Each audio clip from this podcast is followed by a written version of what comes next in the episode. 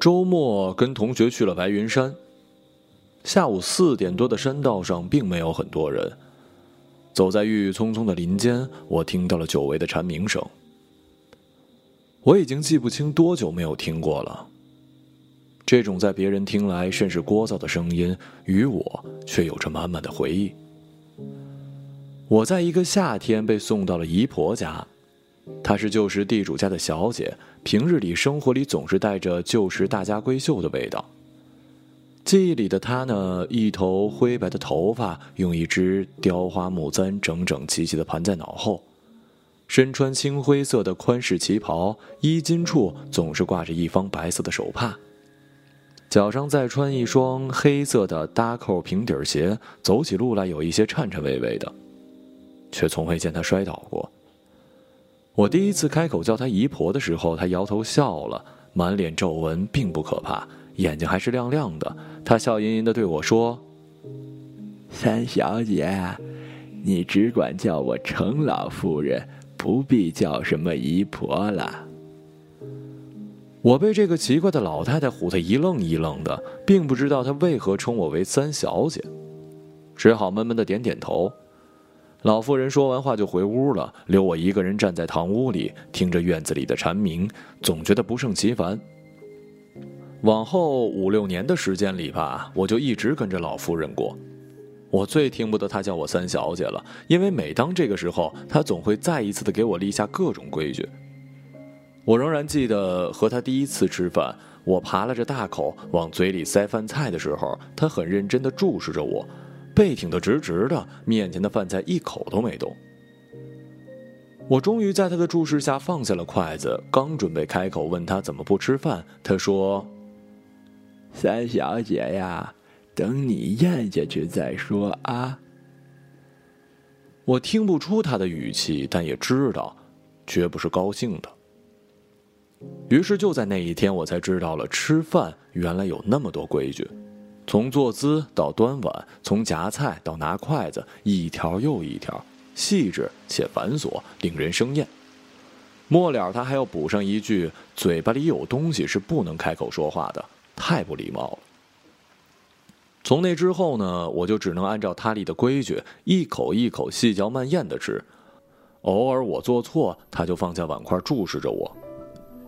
三小姐，喝汤时不能发出声响，你可记得？我只好默默的点头，轻拿起了瓷条羹，舀一汤勺，然后小心翼翼的不碰到汤碗，不洒汤，再慢慢的喝下去，中间是不能发出任何声响的，他这才满意。于是，在那个伴随着蝉鸣的冗长夏天，我的脑海中总是出现这样的声音。三小姐，饭后要漱口，你又忘了。三小姐，昨日教你的唐诗可会背了？这些声音大多听不出语气，可总是给我一种畏惧感，让我不得不听话。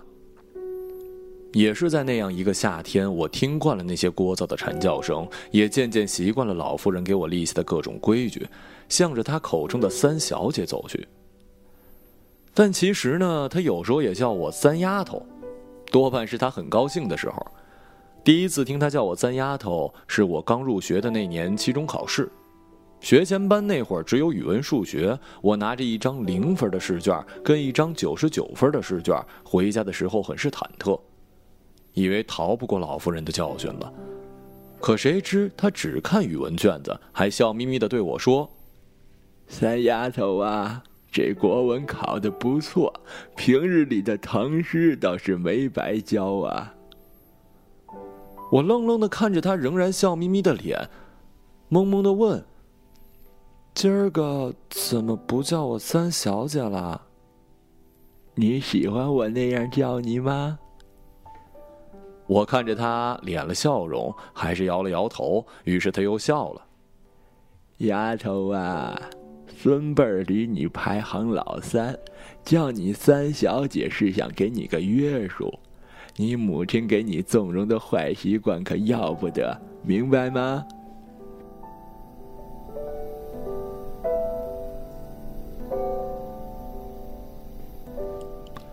从那之后，我听他叫我三小姐的时候越来越少，而我也越发喜欢“三丫头”这个称呼了，因为这是他对我的一种肯定，一种亲近。小学毕业那天，老夫人领着我去了学校，跟老师告别。她称呼我们的女班主任为先生，还用了很多文绉绉的话，然后又叫我向老师行了礼再走。回去时路过家门口，他却不带我走进去，只是默默地往前走，直到走到了那条长长的林荫路的时候，我才知道，我该走了。那本该安静的午后，却被那持续不断的蝉鸣声搅碎了。老夫人依旧笑着：“三丫头，该回城里去了。”我有些茫然。但确实万分的不想走，但看着林荫路尽头不甚亲近的父亲，我不知如何开口，只好紧紧的抓着老夫人的手，直到她沉了脸说：“三小姐，你该随父亲回去了。”我迈开步子走的时候，还能听见林荫路里传来的蝉声。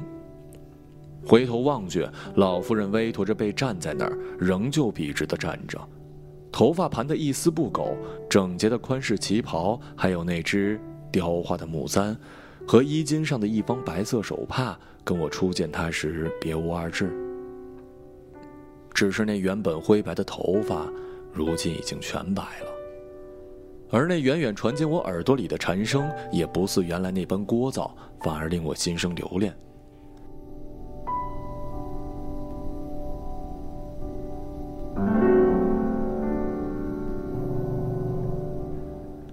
之后的两三年里，我只有在节假日里才能回去看她。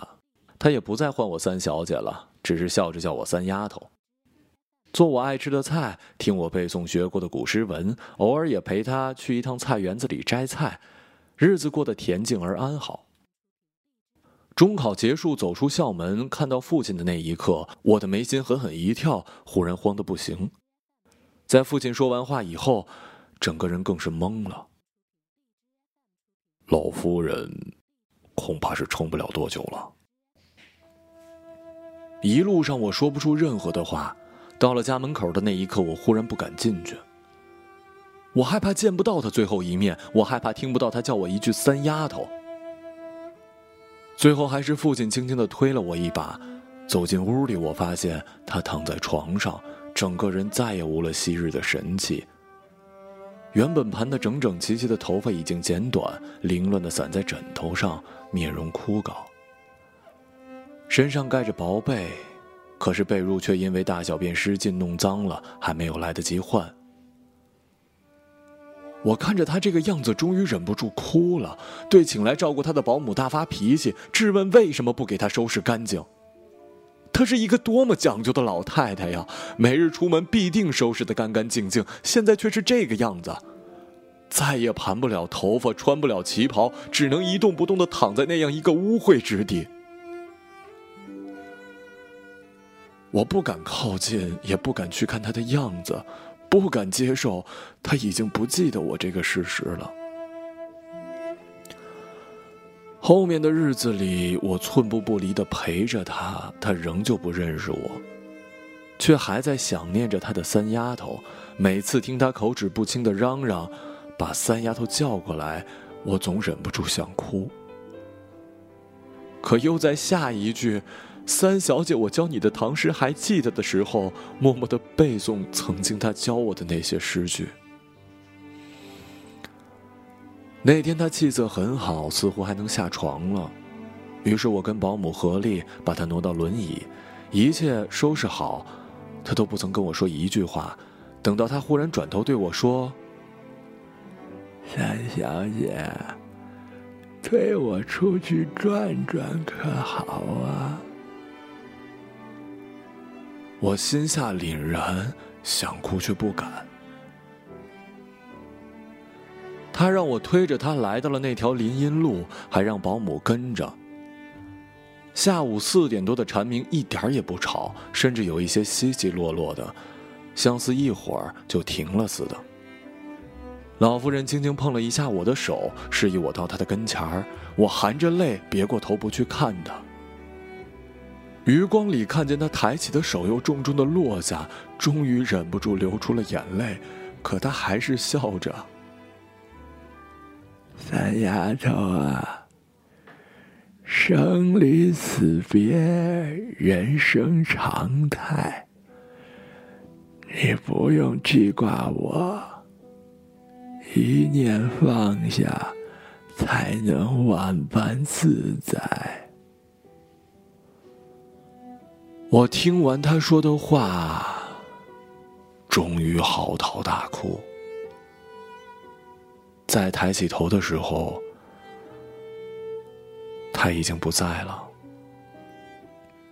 暮色降临，蝉叫声已经停了，而我知道，他也随着这夏蝉。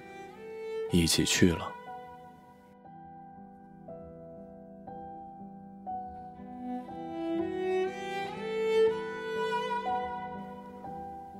我没去参加葬礼，再也不踏出那个屋子半步，也刻意不去想他，甚至我都不曾梦见过他。直到有一天，跟我一起吃饭的同学感叹说。我在饭桌上简直就是一个古代的淑女，听着他嘴里包着饭菜叽叽喳喳评论我吃饭的样子时，我忽然就红了眼眶。那一刻，我才真正的意识到，再也没有人会在我吃饭的时候给我立规矩了。老夫人，她真的已经不在了。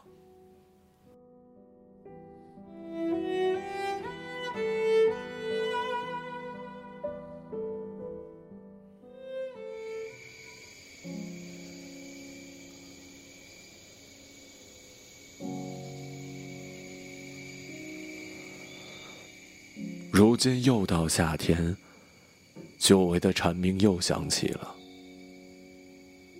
姨婆，如果可以，请入我梦，可好？